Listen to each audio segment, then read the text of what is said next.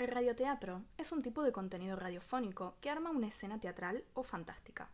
Este nace hacia finales del año 1920 y se caracteriza por el uso de efectos sonoros y música que permiten contar una historia donde la imaginación del oyente debe completar aquello que no puede ver.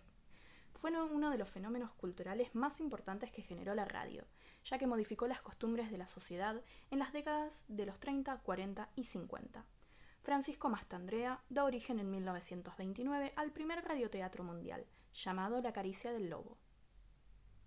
Después de esta primera emisión oficial de radioteatro, entre los años 1930 y 1940 surgen diversos géneros, como el policial, el dramático y también el fútbol, los cuales no tuvieron mucha relevancia. A partir de la década de los 40 comenzó la era dorada del radioteatro argentino, nos encontramos con artistas de diversos géneros y aparecen los primeros efectos de sonido.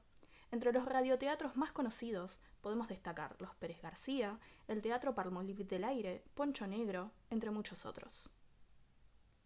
Acercándonos a los años 50, con la llegada de la televisión, el radioteatro tuvo una fuerte caída de audiencia.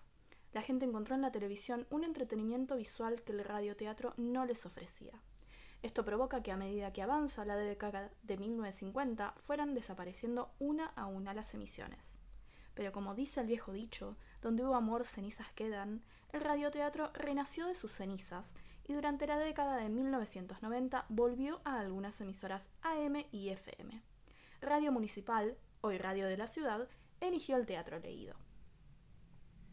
Al llegar Internet a nuestra vida cotidiana, un viejo arrasador de audiencias como lo era el radioteatro levanta su bandera en la arena del podcast, adaptándose así a la nueva era digital. Fueron los nuevos formatos insaciables de contenido los que abrieron sus brazos a un género tradicional, como sonidos como contenidos sonoros narrativos pregrabados y disponibles a través de Internet. La pandemia, el encierro y el aburrimiento audiovisual fueron los que detonaron la bomba de imágenes contenidas en la voz.